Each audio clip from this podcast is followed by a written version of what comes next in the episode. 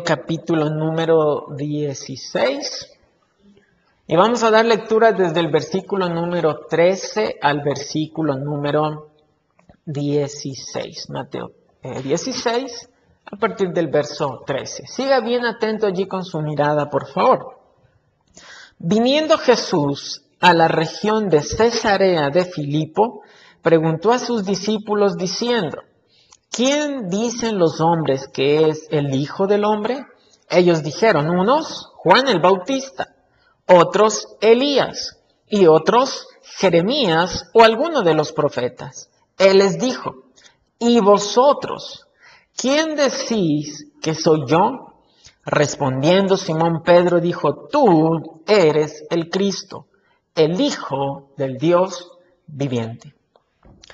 Hace años, hermanos, yo creo que tiene más de 10 años ya, tuvimos, tuve el gozo, hermanos, de, con un grupo de, conocidos, de subir, de escalar hasta cierta altura del Chimborazo. Y todo estaba bien bonito, en la mañana salimos en, un bus que nos llevó, llegamos hasta el primer refugio, todos listos con su mochilita, del primer refugio subimos hasta el segundo refugio, bien cansado pero llegamos. Y llegar al refugio fue tan lindo, calientito adentro, tan acogedor, tan bonito. Pero yo creí, dije, bueno, aquí está bonito para pasar la noche. Y después dijeron, no, vamos a pasar la noche más arriba. Ah, más arriba, mejor todavía al intemperie, con la nieve, qué bonito. Subimos hasta un lugar un poquito más elevado, como 100 metros más arriba. Y había un lugar bien bonito, un vallecito allí de nieve, bien, bien, bien bonito.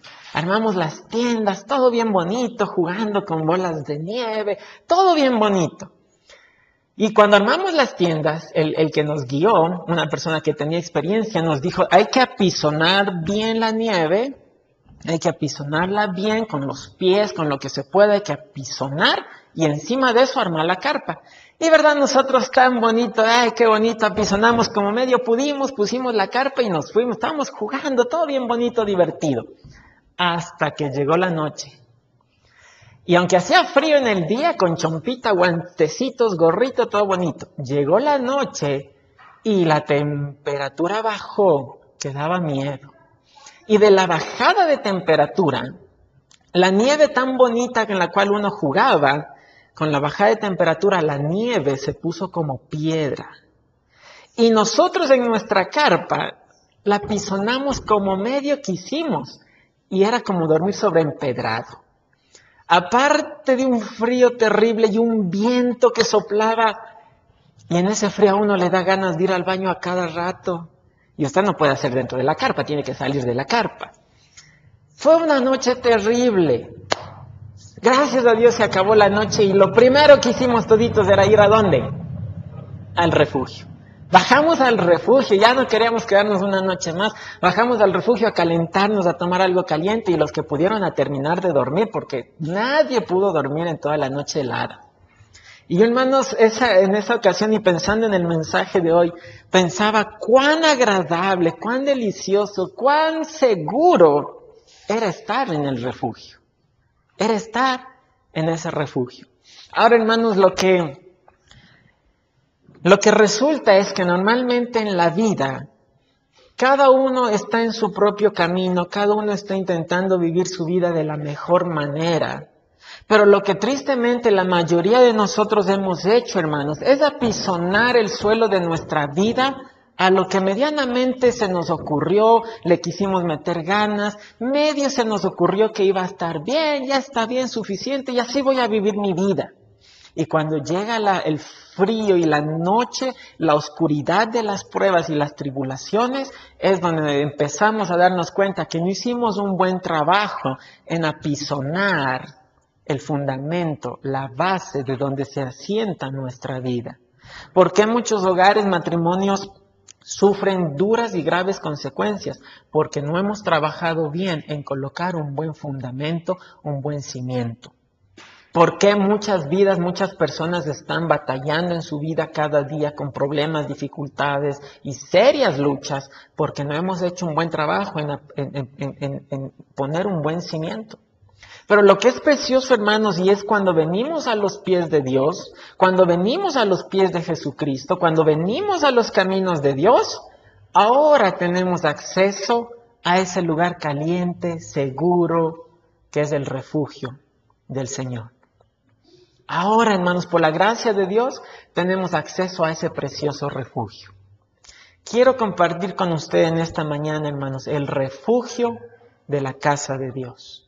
¿Cuál es ese refugio de la casa de Dios? Al cual si usted quiere dejar de sufrir la intemperie, quiere dejar de sufrir el frío, quiere dejar de sufrir la oscuridad, quiere dejar de sufrir el dolor y la incomodidad, usted puede ahora refugiarse en el Señor. Vamos a orar y vamos a pedir que el Señor nos ayude y nos hable en este, en este día. Padre bendito, te pido, mi Dios, tu ayuda en esta hora, porque yo no soy capaz, yo no soy digno de presentar tu palabra en esta mañana. Yo no soy digno de tomarla en mis propios labios. Te pido que me ayudes, Señor, que me quites de en medio y que tú obres directamente a nuestro corazón en este día. Habla, Dios mío, a nuestras vidas. Bendice a cada persona en esta mañana, mi Dios, pero sobre todo glorifica tu precioso nombre. En Cristo Jesús te lo pedimos. Amén. El Señor Jesucristo había estado teniendo hasta el capítulo 16, hermanos, un ministerio a la gente, a las multitudes muy extenso, bastante fuerte.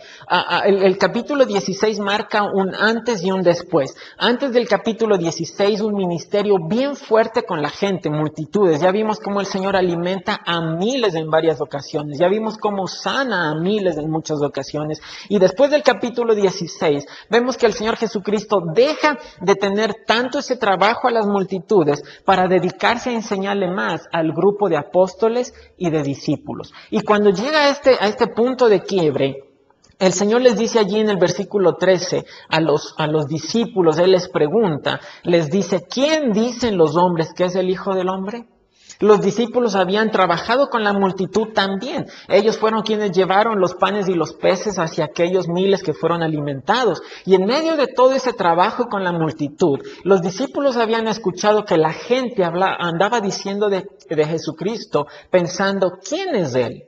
Y, y mucha gente, verso 14, mucha gente decía, unos decían que el Señor Jesucristo era Juan el Bautista resucitado. Inclusive Herodes, él pensaba eso, lo vimos eso hace unos meses atrás cuando eh, eh, Herodes mandó matar a Juan el Bautista. Y él pensaba que Juan el Bautista había resucitado y que por eso obraba en el Señor Jesucristo esos poderes. Otros pensaban que era Elías, el, gran profeta. Otros pensaban que era Jeremías o alguno de los profetas. La gente miraba a Cristo y ellos pensaban, es algún profeta, algún profeta que resucitó o Juan el Bautista, o Elías, o Jeremías, o alguno de los profetas. La gente en el tiempo de Cristo, hermanos, pensaban que cuando una persona resucitaba de entre los muertos, por la, por, la gracia de Dios, por el favor de Dios, es por eso que se le concedían poderes tan impresionantes como los que el Señor Jesucristo tenía.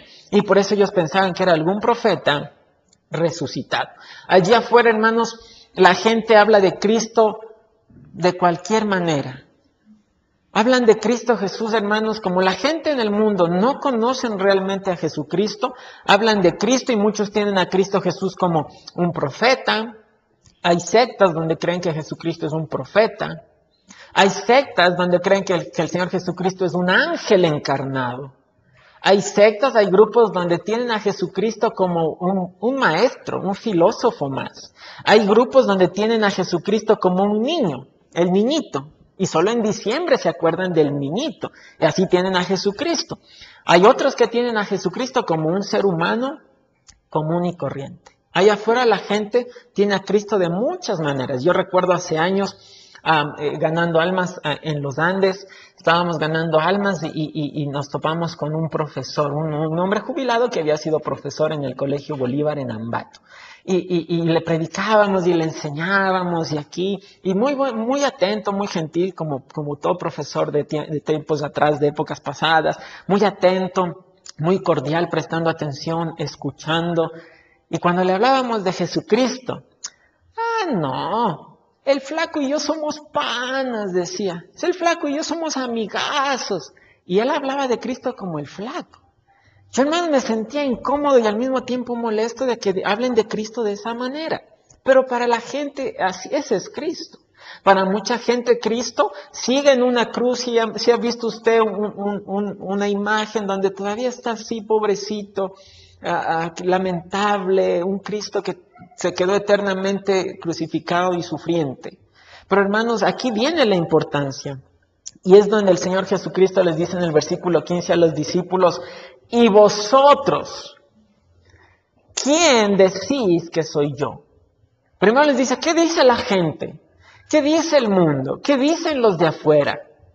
Ok, ellos piensan de manera incorrecta, de manera equivocada, pero ahora ustedes, ¿quién dicen que soy yo? Para, para usted, mi hermano, mi hermana, ¿quién es Cristo? ¿Quién es Jesús para usted? Antes de venir a los pies de Cristo, hermanos, yo entendía que Jesús era Dios, pero para mí no era más que hasta ahí Jesús, Jesús. Yo no sabía más de Jesús. ¿Quién es Jesús para usted? ¿Jesús sigue siendo ese niñito que se le recuerda nomás en diciembre? Jesús sigue siendo aquel que usted tenía antes ahí en, la cabecera de la cama, ahí donde estaba sufriente para toda la eternidad, por siempre. ¿Quién es Jesús para usted? El, el, que viene a Cristo, hermanos, su visión de Jesucristo cambia completa y totalmente. Ya deja de ser el niñito, deja de ser un simple carpintero, deja de ser nomás un simple maestro, aunque fue un maestro, el, maestro más grande de la historia en cuanto a la palabra de Dios, pero deja de ser un simple maestro, deja de ser un simple carpintero, deja de, hermanos, ¿quién es Cristo para usted? Si alguien en la calle de pronto le detiene a usted en una encuesta pública que están realizando para hacer un estudio y le preguntan, ¿quién es Jesús para usted? ¿Quién es Cristo para usted? Si usted pudiera describir a Jesucristo con una palabra, ¿cuál sería? ¿Quién es Cristo para usted? ¿Quién es Cristo? Y miren que, eh, eh, eh, la respuesta que da aquí Simón Pedro, hermanos. Simón Pedro parece ser que fue el, el, representante del grupo de apóstoles y esto era la respuesta de todos los apóstoles, pero que Pedro fue el que dio la respuesta. Simón Pedro en el verso 16 dijo, tú eres el Cristo. Y no nomás dijo eres el Cristo, eres el Hijo del Dios viviente. Quizás en español y para nuestra cultura y en nuestro tiempo no entendemos todo el peso de las palabras que Simón Pedro dijo. Pero Cristo Jesús, Pedro y todos los apóstoles entendían que las palabras de Pedro en este instante tenían un peso gigantesco. Lo primero que Simón Pedro dice es, tú eres el Cristo. Para la cultura judía, hermanos, el título de Cristo hablaba del Mesías prometido por Dios desde el Génesis que venía a salvar al mundo de los pecados. Desde Génesis Dios había prometido a Adán y Eva que de ellos vendría la simiente, el Salvador, el profeta. Eh, Moisés dijo, así como Dios me ha levantado a mí como profeta, Dios levantará otro profeta, a él oír. Y ellos sabían, estaban esperando a ese Mesías, a ese Cristo, a ese Salvador. Y mucha gente no entendía que Él era el Salvador. Porque la religión de la época del Señor Jesucristo habían enseñado que el Salvador venía a levantar una revuelta, a rebelarse del imperio romano que gobernaba Palestina en ese tiempo y que iba a levantar en un propio gobierno y que Israel iba a ser la nación más importante de todo el mundo. Eso habían enseñado los religiosos de la época. Y Cristo Jesús viene como un humilde carpintero, una persona pobre, a alimentar a, las multitudes, a sanar enfermos y en ningún momento tiene la intención de rebelarse contra el imperio romano. Entonces pensaban, este es un falso, este no es el Mesías, este no es el Cristo. Ahora, un día sí Cristo va a gobernar sobre todo el mundo e Israel va a ser la capital del mundo, pero en el, en el futuro en su segunda venida. En la primera venida, Cristo venía como el Mesías Salvador. Y lo que Pedro está diciendo aquí es tú eres el Salvador. Cristo es sinónimo de Salvador. La pregunta es, si Pedro sabía que Jesús era Salvador, los apóstoles sabían que Jesús es Salvador, la pregunta es, ¿usted conoce a Jesús como su Salvador personal? ¿Usted conoce a Jesucristo y usted eh, eh, tiene a Jesús como su Salvador? ¿Es Jesús su Salvador? Usted ya le ha dicho, Señor Jesucristo, yo me arrepiento de mis pecados, no me quiero ir al infierno, entiendo que tú moriste en la cruz para salvarme, Jesús te entrego mi vida, entra en mi corazón y sálvame. Si usted lo ha hecho de todo corazón, usted entiende y sabe perfectamente que Jesucristo es Salvador. Y cuando le pregunten a usted en una encuesta ahí en la calle y le pregunten, eh, eh, ¿quién es Jesús para usted? Usted con todo el gozo del mundo puede decir, Jesús es mi Salvador. Y yo le estoy hablando de usted. No quiero que en una encuesta usted diga, ah, Jesús es el Salvador de mi esposo, de mi esposa, de mis papás. Yo no sé, para mí no es Salvador, pero parece que para mis papás sí. Para mi esposa creo que es Salvador. Yo todavía no estoy seguro. Usted debe decirle, es mi Salvador. Yo le he pedido a Cristo con mis propios labios que me salve, Él ha entrado en mi corazón y yo le he entregado mi vida. Las palabras de Pedro, hermanos, tenían un peso gigantesco diciendo, tú eres el Cristo. Pedro le está diciendo, tú eres el que hemos esperado durante miles de años. Tú eres aquel que Dios prometió en todo el Antiguo Testamento que iba a venir para salvarnos del mundo, del pecado, de la condenación. Tú eres aquel. Pedro está haciendo una declaración increíble, pero no nomás dice tú eres el Cristo. Él, la segunda parte de la declaración de Pedro, él dice el Hijo del Dios viviente. Nuevamente, para nosotros, quizás no tiene, no tenemos total entendimiento de las palabras que Pedro estuvo diciendo, pero en la época y en la cultura de Pedro tienen un significado valiosísimo y muy, muy precioso. Póngale una marquita aquí en Mateo 16, por favor. Vamos a poner una marca y vamos a irnos a Juan, o póngale, no sé, un lapicito, un papelito, algo para que no se le pierda esta cita. Vamos a regresar más adelante aquí.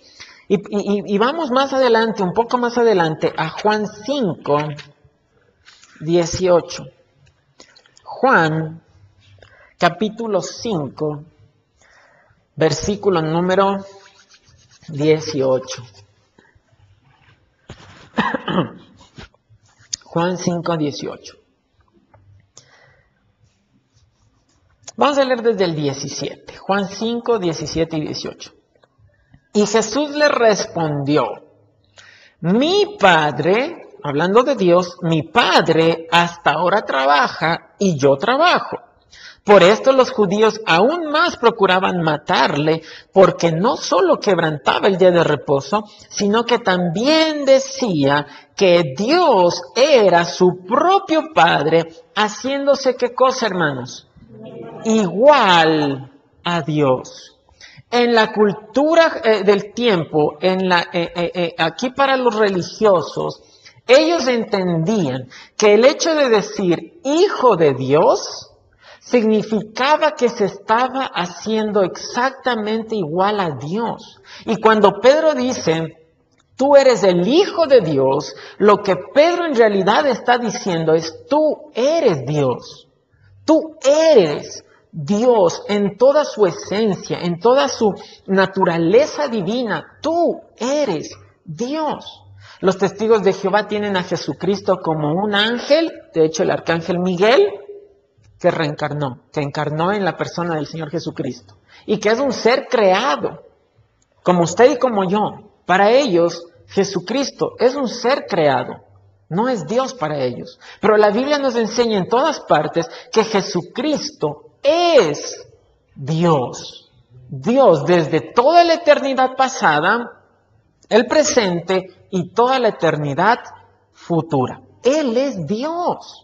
Mire más adelante en Juan mismo, Juan capítulo 10, a partir del versículo número 27 al 30. Juan 10, 27 al 30.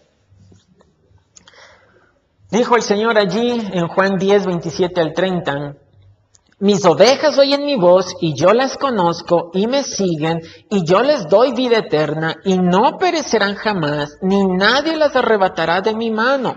Mi Padre que me las dio es mayor que todos y nadie las puede arrebatar de la mano de mi Padre. Y mire lo que dijo Cristo, yo y el Padre, uno somos.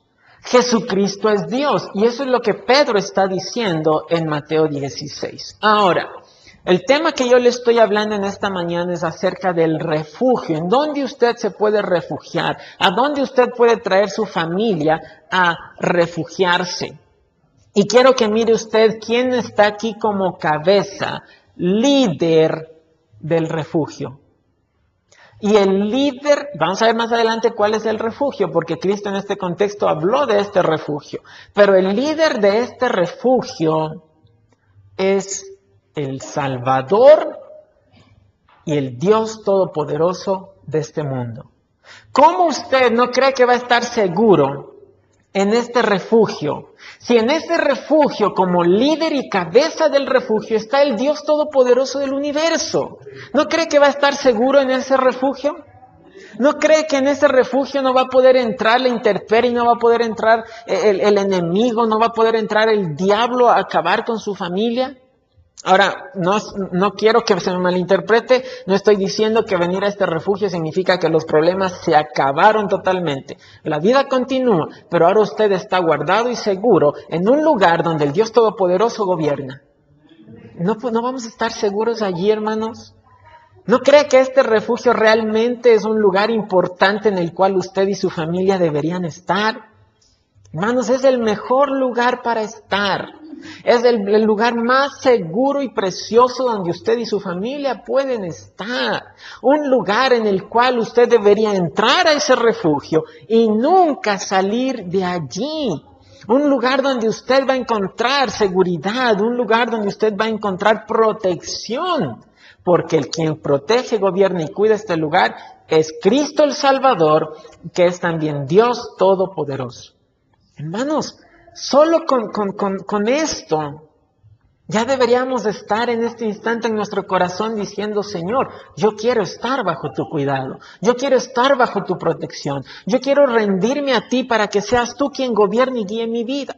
Ahora, precisamente de eso, hermanos, es que si Jesucristo es Dios, en el Nuevo Testamento, el título para Dios es el título Señor. Cada vez que usted lea el Nuevo Testamento y usted encuentra que en la Biblia hablan de Cristo como el Señor, el Señor Jesucristo, el Señor Jesús, no nomás le están diciendo Señor así porque sí. El título Señor en el Nuevo Testamento es Dios. Significa es un título para Dios. Y ese título en el original de la Escritura, el Nuevo Testamento no fue escrito en español, el Nuevo Testamento fue escrito originalmente en griego. Y la palabra en griego para Señor era la palabra curios, que no nomás significaba Señor, significaba amo y dueño de un esclavo. Cuando yo le digo al Señor Jesucristo, le digo, Cristo, quiero que tú seas mi Señor, le estoy diciendo, Señor, yo me estoy rindiendo delante de ti como un esclavo y de aquí en adelante tú vas a ser mi dueño, mi amo, mi Dios. ¿Sabe qué pasaba en ese tiempo que existía la esclavitud? Cuando el amo mandaba hacer algo, el esclavo decía, sí señor, y obedecía. No como a veces hoy nosotros hermanos tenemos una pequeña lucha. Cristo nos manda a hacer algo y nosotros decimos, más luego. Ahorita no tengo tiempo. Es que es muy difícil. Si Cristo es su Señor, significa que usted honra a Dios con su obediencia. Eso es Cristo como el Señor de su vida. Si usted quiere ser parte de ese precioso refugio, primero tiene que tener a Cristo como su Salvador y como su dueño, como su amo. Mira lo que dice el versículo. Ah, regresemos a, Mateo 16. Mateo 16. Ahora vamos a leer el versículo 17. Una vez que Pedro eh, confiesa y reconoce que Cristo es la persona más importante de este mundo porque es el Salvador de este mundo y es el Dios Todopoderoso, en el versículo 17, ahora el Señor le dice, entonces le respondió Jesús, bienaventurado eres, Simón, hijo de Jonás, porque no te lo reveló carne ni sangre, sino mi Padre que está en los cielos. El Señor le dice, ¿sabes qué, Pedro? Lo que tú acabas de decir no salió de ti. No es, la, no es el razonamiento humano no es el corazón del hombre de donde provenga esa declaración de querer decir, Cristo, tú eres Salvador y tú eres Dios. Y dice, fue mi Padre en los cielos el que te lo reveló. Eh, guarde allí otra vez Mateo 16 y mire primero a los Corintios 12. Primera a los Corintios, más adelante, más hacia adelante en el Nuevo Testamento. Primera a los Corintios, capítulo número 12, versículo número 3. Si usted lo encuentra, por favor, siga con su mirada. Si empezamos a dar lectura desde aquí, por favor, deje de buscar y solamente escuche atentamente. Primero a los Corintios 12:3. Por tanto, os hago saber que nadie que hable por el Espíritu de Dios llama anatema a Jesús y nadie puede llamar a Jesús Señor sino por el Espíritu Santo. Santo. Por eso ese profesor hace muchos años decía, yo y el flaco, el flaco y yo somos panas, porque no tenía esa experiencia del Espíritu Santo que le guiaba y le ayudó a ver que Jesucristo era el Señor de su vida. Durante muchos años yo no quería tener a Jesús como mi Señor, porque yo entendía que tenía que ir a la iglesia, yo, tenía, yo entendía que tenía que comprometerme con las cosas de Dios y yo no quería. Por eso para mí Jesús de bonito, que de, de lejitos, qué bonito, pero hasta ahí nomás. Hasta que el Espíritu Santo me ayudó y me hizo entender mi condición. Y el Espíritu Santo me ayudó a entender que Jesús es lo que yo más necesito en mi vida. Entonces, pues, Señor, te entrego mi vida. Ya no me importa todo lo que yo pensaba antes. Ahora mi vida es tuya. Y hermanos, quiero que entienda esto. Es el Espíritu Santo quien va a guiar a una persona a entender que Jesús es Dios y Salvador. El día de ayer, las hermanas ganando almas me, comentaban que habían ido a ganar almas, a predicarle a una mujer, a una persona, y esa mujer ah, ah, dijo, ¿verdad? Eh, eh, uh, si los hermanitos eh, son peor que uno, peleándose y aquí, por allá. y yo digo, hermanos, es verdad. Es verdad. Eso, hermanos, nos ha puesto cuesta arriba eh, eh, predicar el Evangelio aquí en el pueblo, porque la gente lo único que ha visto son hermanitos peleándose. Hermanitos peleándose. Y por eso, hermanos, es que eh, la, la, obra de Dios no se hace con armas carnales, sino con armas espirituales. Y cuando salimos a ganar almas, hermanos, llevamos el Evangelio de salvación con todo el amor del mundo, con toda la fidelidad y sinceridad, pero debemos estar en la llenura del Espíritu Santo para que sea el Espíritu Santo quien le ayude a esa persona a quien yo le estoy predicando, sea Él quien le ayude a entender que Jesús es Dios y Salvador, no yo. Hermanos, antes de yo entender esto, me tomaba con una persona muchísimo tiempo intentando convencerle. Pero mire, y es que aquí y allá, y en la iglesia es bonito, y vea y venga, si, si quiere no venga, yo le veo, yo intentando a las mil maneras de convencer. Hasta que entendí, no soy yo quien convence y salva a esta persona, es el Espíritu Santo. Y es el Espíritu Santo, hermanos, quien nos ha ayudado a nosotros ahora. Cuando yo le pregunté quién es Jesús para usted en una palabra, me regocijo porque fue el Espíritu Santo quien le mostró a usted que Jesucristo es Salvador.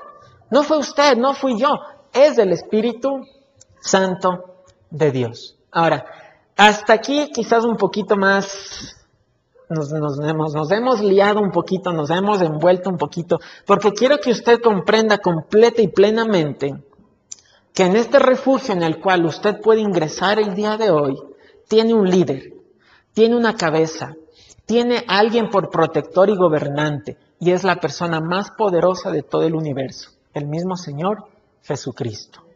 Yo quiero estar en ese refugio. Yo quiero refugiar mi vida, mi familia, mis hijos y mi iglesia en ese refugio. Yo no quiero que mi familia, mi vida, mi iglesia esté a la intemperie, sufriendo y aguantando eh, las persecuciones, o, mejor dicho, las circunstancias adversas de los ataques de Satanás. Yo quiero que como iglesia, como familia, estemos bajo la protección de nuestro precioso Salvador. Ahora, Él es la cabeza y líder de este refugio. Vamos a ver cuál es el refugio ahora sí. Regrese allí a, Mateo 16. Mateo 16, el versículo número 18. Mateo 16, 18. Después que Pedro hace esta declaración tan importante, el Señor le dice, no fuiste tú, Pedrito, fue Dios quien te lo enseñó, fue Dios quien te lo reveló. Le dice en el verso 18, y yo también te digo, esto se lo está diciendo a Pedro, yo también te digo que tú eres Pedro, y sobre esta roca edificaré mi iglesia, y las puertas del Hades no prevalecerán contra ella. Vamos a hacer un pequeño paréntesis. Este pasaje, de hecho hermanos, estudiar para este domingo fue bastante duro porque son pasajes bastante complicados de interpretar y de entender para poder enseñar. Pero este pasaje ha sido bastante mal interpretado y es este el pasaje de donde la religión tradicional tomó la enseñanza de que Pedro fue el primer papa de la historia y que después Pedro tuvo un sucesor y después otro y después otro y después otro hasta el papa actual que es, ah, ni sé cuál nombre, ni recuerdo, ¿no es Benedicto o ese fue el anterior? Francisco, creo que fue Francisco de Argentina, ¿no? Ah, ah, y, la religión cree que Pedro fue el primer papa basado en esto. Ah, porque Dios le dijo, tú eres Pedro y sobre esta roca edificaré mi iglesia. Ahí está. Ahí está, Pedro es el primer papa porque él fue la base, la roca, el fundamento para edificar después la iglesia. Y de esta es la base. Pero el mensaje original que Dios mandó aquí en Mateo 16, 18 es muy diferente y distinto. Porque el original fue escrito en qué idioma? En griego. Y en griego, hermanos, tiene un significado totalmente diferente que el que se entiende en español. La palabra Pedro, el sobrenombre, porque él se llamaba Simón, Pedro fue el sobrenombre que el Señor Jesucristo le puso a Simón.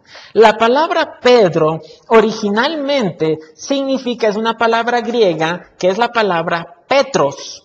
Y la palabra Petros significa piedra pequeñita.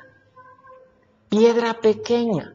Cuando le decían Pedro, le están diciendo piedra pequeña.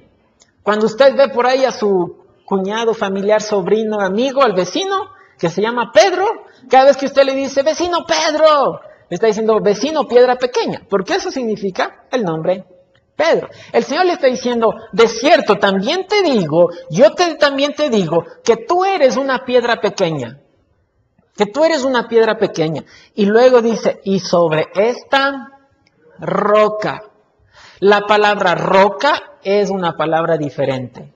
La palabra roca es la palabra griega Petra, que significa una enorme masa de roca, en realidad un acantilado, una, una, pared de piedra.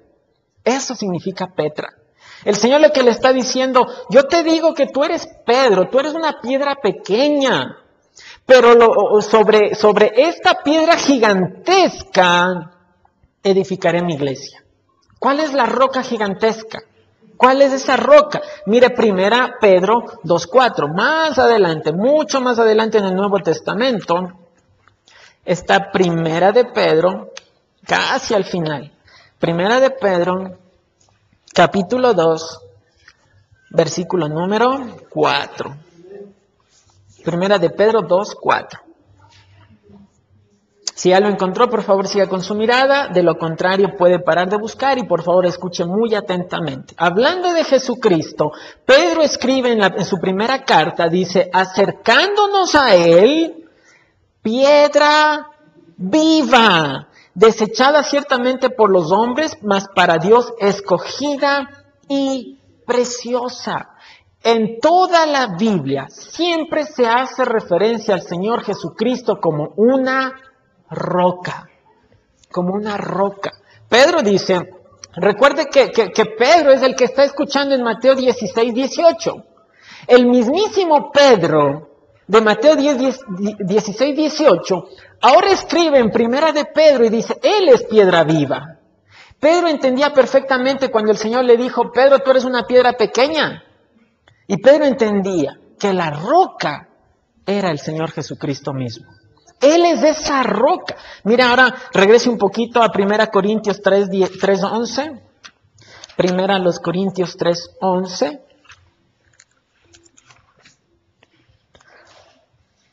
Primera los Corintios 3:11, ahora es Pablo el que está escribiendo. Ya vimos la, declaración de Pedro. Pedro habla de Cristo como una roca.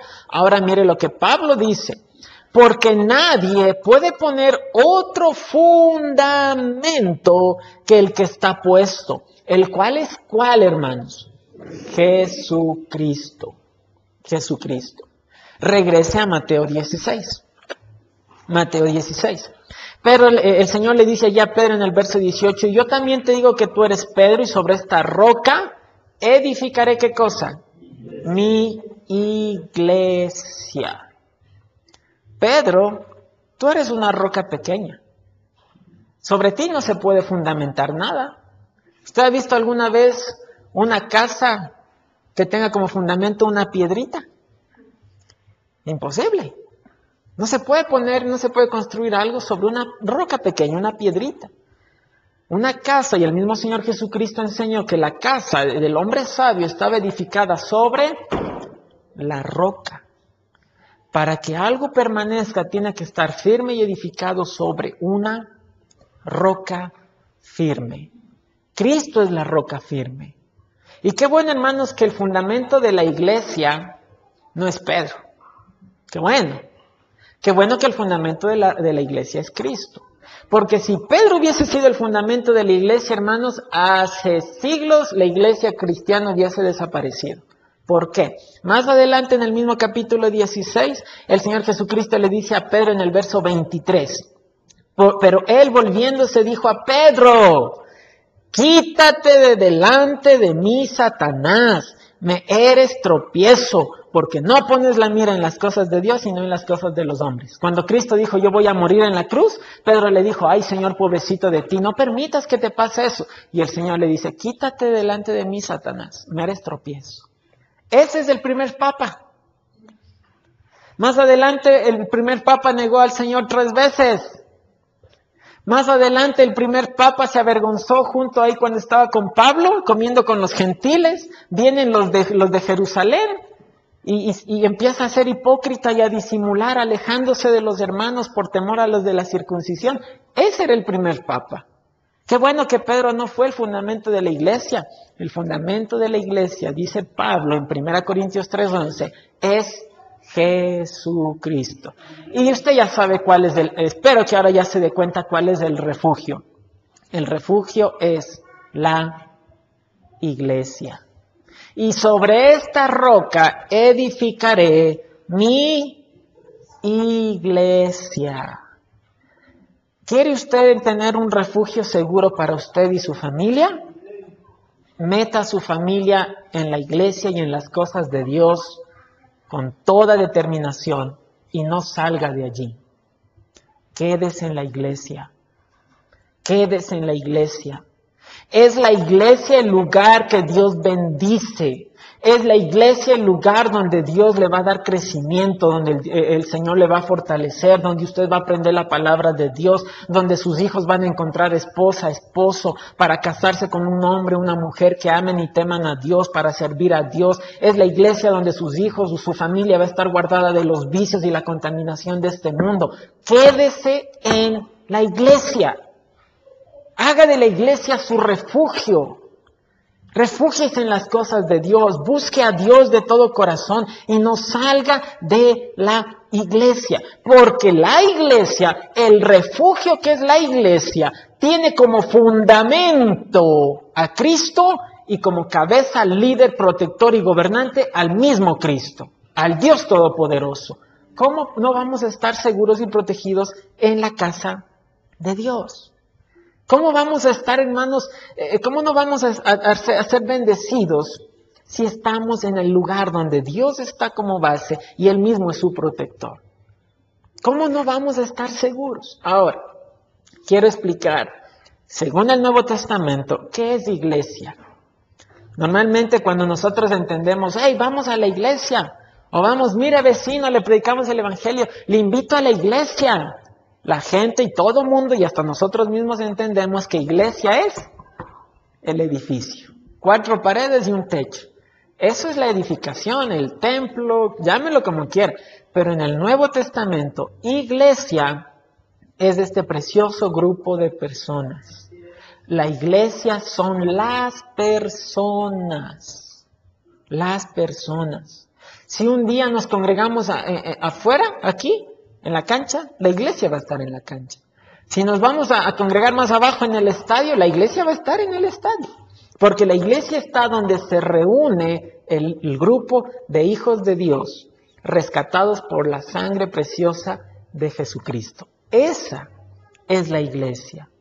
Por eso, le, hermanos, y yo me regocijé el día jueves, por eso le decía, hermanos, se acaba el culto y no salga corriendo como que ha visto al mismo cuco.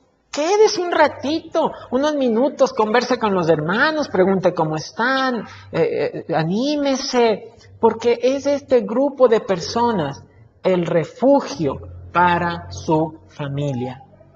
Es este grupo precioso, la iglesia. Y qué precioso, hermanos, que, que el Señor Jesucristo le dijo allí a Pedro, eh, le dice en el verso 18, él le dice, sobre esta roca edificaré mi iglesia. Mi iglesia, la iglesia no es del pastor, la iglesia, eh, normalmente decimos yo soy de tal iglesia o a veces entre pastores, mi iglesia está en tal lugar y no es mi iglesia, es la iglesia de Cristo. No es mi iglesia, no es su iglesia, es la iglesia de Cristo Jesús. Ahora, vamos a ir un poquito más rápido porque se me está acabando el tiempo y no sé si vamos a cubrir todo. Al menos quiero cubrir esta última parte, esta sección que viene ahora. Tenemos un refugio precioso. Ese refugio es la iglesia mismo, ese refugio es el grupo de cristianos que, que, aman a Dios, que son salvos, que quieren hacer la voluntad de Dios, es el refugio seguro. Ese refugio tiene a Jesucristo como misma base y fundamento y el mismo Cristo está como Dios protector y salvador de este grupo. Por eso dijo Cristo, mis ovejas oyen mi voz, yo las sigo, están en mi mano y nadie las puede arrebatar. Mi Padre que me las dio es mayor que todos y nadie las puede arrebatar de su mano. Los cristianos, los hijos de Dios están protegidos por las manos mismas del Dios Todopoderoso. Es el lugar más seguro para estar, la iglesia. Y esta iglesia, hermanos, tiene tanto privilegios y responsabilidades también. Este refugio tiene privilegios y también tiene responsabilidades. Mire los privilegios. Uno de los privilegios, y vamos a ver más, más, adelante hablar de otro también. Pero mire cuál es uno de los tremendos privilegios y el poder que Dios ha dado a la iglesia. En el verso 18 yo también te digo que tú eres Pedro y sobre esta roca edificaré mi iglesia y las puertas del Hades no prevalecerán contra ella.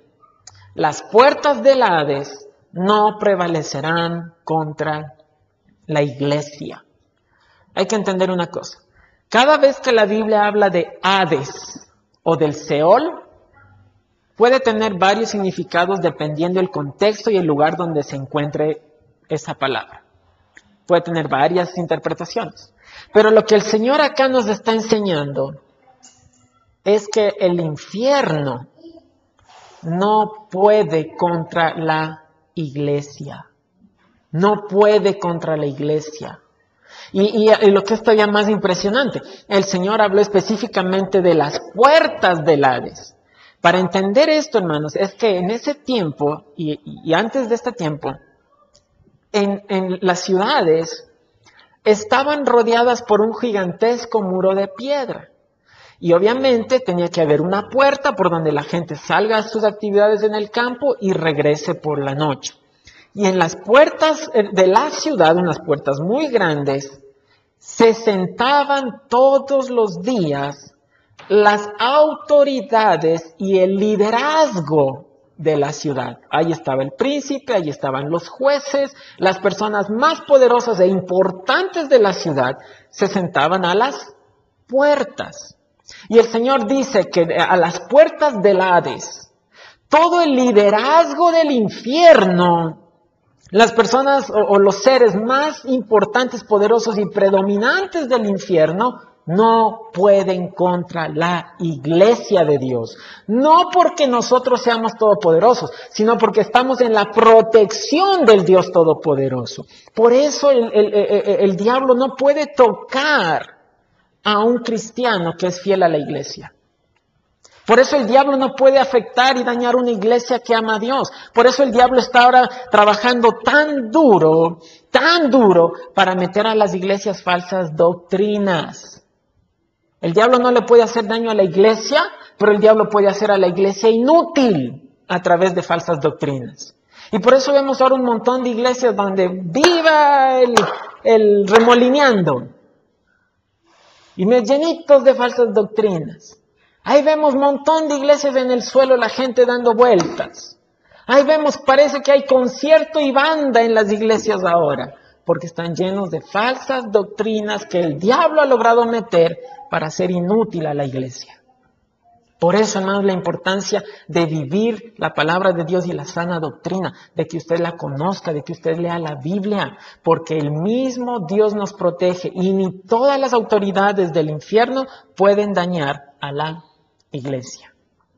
Es tan grande el amor de Dios por la iglesia que en Efesios 5 el Señor puso como ejemplo de amor del esposo hacia la esposa, puso como ejemplo el amor de Cristo por su iglesia. Así como Cristo ama a la iglesia, así el esposo debe amar a su esposa de la misma manera, con el mismo amor. Ahora, sí quiero hablarle de la responsabilidad. La responsabilidad. Mire primero a los Corintios 3, con esto terminamos. Primera a los Corintios 3, 16.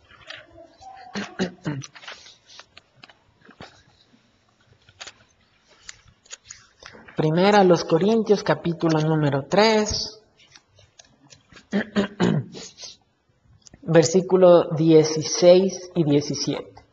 Eh, aquí en estos versículos está hablando de la iglesia. Aquí Pablo está hablando de la iglesia. Primera los Corintios 3, 16 y 17. ¿No sabéis que sois templo de Dios y que el Espíritu de Dios mora en vosotros, si alguno destruyere el templo de Dios, Dios le destruirá a él, porque el templo de Dios, del cual sois vosotros, iglesia, santo es. Dios ama y es tan importante para Dios la iglesia, que cualquiera que quiera hacerle daño a la iglesia, Dios se va a encargar. Por eso no se preocupe, no, no, no se sienta mal cuando alguien en la calle, oye hermanito, aquí y allá y por acá, o a veces los, ya algunos vecinitos que están entrados en copas, ¿no es cierto? Ay, que hay que quemarles, que aquí, que allá. No se preocupe, hermanos, que Dios tenga misericordia para la salvación de esta persona, pero si esa persona no se quiere arrepentir, la Biblia dice que Dios se va a encargar, no yo. Yo no tengo por qué defenderme.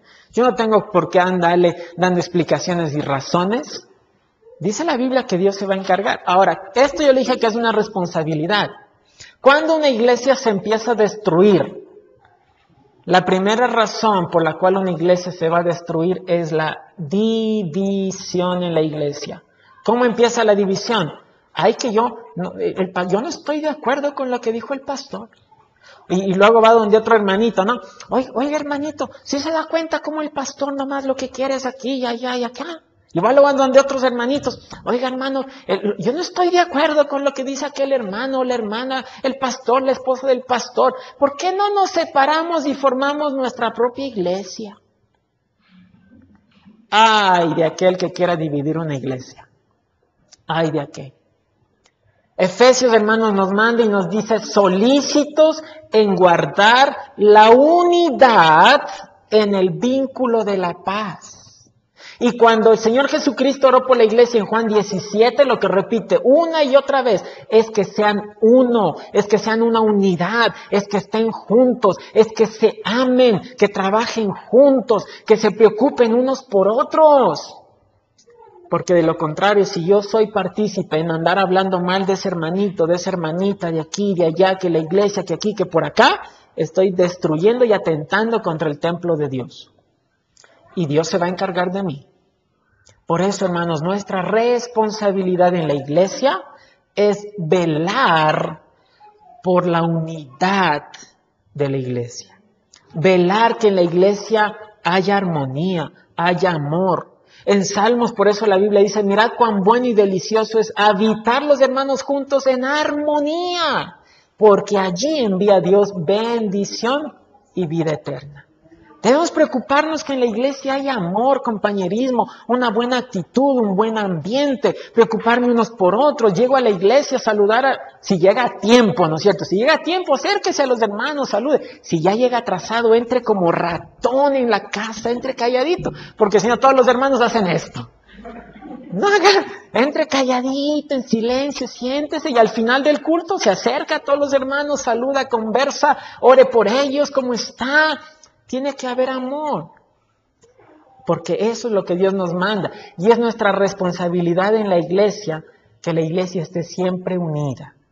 Usted ve a un hermano por la calle, alguna hermana por la calle, no cruce la vereda para no saludarle. Acérquese, hermano. Y si el hermano se cruza de la otra vereda, usted grita, el hermano, ¿cómo está? Busque que en la iglesia haya esa armonía. Usted sale a trabajar y por ahí se encuentra, hermano, qué gusto, cómo le ha ido, está bien, qué bueno, hermano, Dios le bendiga, nos vemos en la iglesia, hermano. Preocúpese por sus hermanos. Preocúpese, salude, ore por ellos, converse con ellos, procure unidad, porque esa es nuestra responsabilidad. Y yo le aseguro que si hacemos de la iglesia nuestro refugio, nuestro refugio. Y hacemos y, cumplimos en la iglesia, disfrutamos de los privilegios, pero también somos conscientes de nuestra responsabilidad. Vamos a disfrutar lo que dice Salmos. Allí envía Dios bendición y vida eterna. Traiga a su familia a la iglesia. Quizás ahorita usted está sentado y está pensando, no entendí ni jota de todo lo que el pastor que también estaría diciendo, no le entendí nada. No se preocupe si no entendió, solamente quiero que se quede con esto. Tráigala a su familia a la iglesia, venga a la iglesia, haga de la iglesia su refugio, haga de la iglesia, de la congregación, el lugar más importante para estar, venga con disposición, Preocúpese por los hermanos, mantenga la unidad en la iglesia, exprese amor a sus hermanos, haga de la iglesia el lugar más precioso y vital para usted. Quizás al principio no va a entender mucho en los mensajes, pero mientras usted va permaneciendo fiel y va perseverando, el Señor le ayuda a entender. El Señor le da gracia, conocimiento y entendimiento y usted va a disfrutar ricas bendiciones. Yo, hermanos, le agradezco al Señor porque lo primero, primero, primero que Él me enseñó y me mostró cuando yo me entregué a Cristo, lo primero que Él me mostró fue la iglesia. La iglesia. Y hermanos, tengo que ser sincero, como cuatro veces en mi vida no he podido estar en la iglesia un día domingo por condiciones adversas. Y delante del Señor durante 11 años mi vida ha sido estar en la iglesia. Y le doy gracias a Dios por ello. Ay, conocí a mi esposa, hermanos. ¿Cómo no voy a estar contento? En la iglesia. Ay, ay conoció a un hermano en, las cosas de Dios. Ahí está, hermanos. ¿Cómo uno no va a estar contento si en la iglesia uno encuentra bendición? Quédese en la iglesia. Venga a la iglesia. Venga a la iglesia. Haga de la, de la iglesia el mayor refugio en su vida. Va a encontrar bendición. Va a encontrar protección en la casa de Dios. Vamos a orar. Cerramos nuestros ojos. Inclinamos nuestro rostro. Y allí donde usted está, yo quiero animarle que usted pueda hacer un compromiso con Dios allí donde usted está y decirle, Señor, yo quiero que mi familia crezca, se quede, permanezca en la iglesia y en las cosas de Dios. Yo quiero que mi familia ame la iglesia. Yo quiero que mi familia viva en la iglesia. Yo quiero que mi familia se comprometa en la iglesia. Y Señor, yo hago el compromiso de no faltar a la congregación, a ningún servicio, a ninguna clase, a ningún culto. Yo, Señor, quiero permanecer. Y dígale, Señor, quizás hasta este culto no entendí, no lo disfruté, hasta me aburrí, pero aunque ahorita no entendí, sé que en el futuro, si yo permanezco, sé que voy a empezar a entender, sé que voy a empezar a disfrutar bendiciones, sé que voy a empezar a realmente entender tu palabra. Por eso voy a permanecer, por eso voy a perseverar. Aunque quizás me sienta desanimado, aunque quizás a veces no tenga ánimo, aunque quizás las circunstancias de la vida me desanimen, aún así yo voy a permanecer.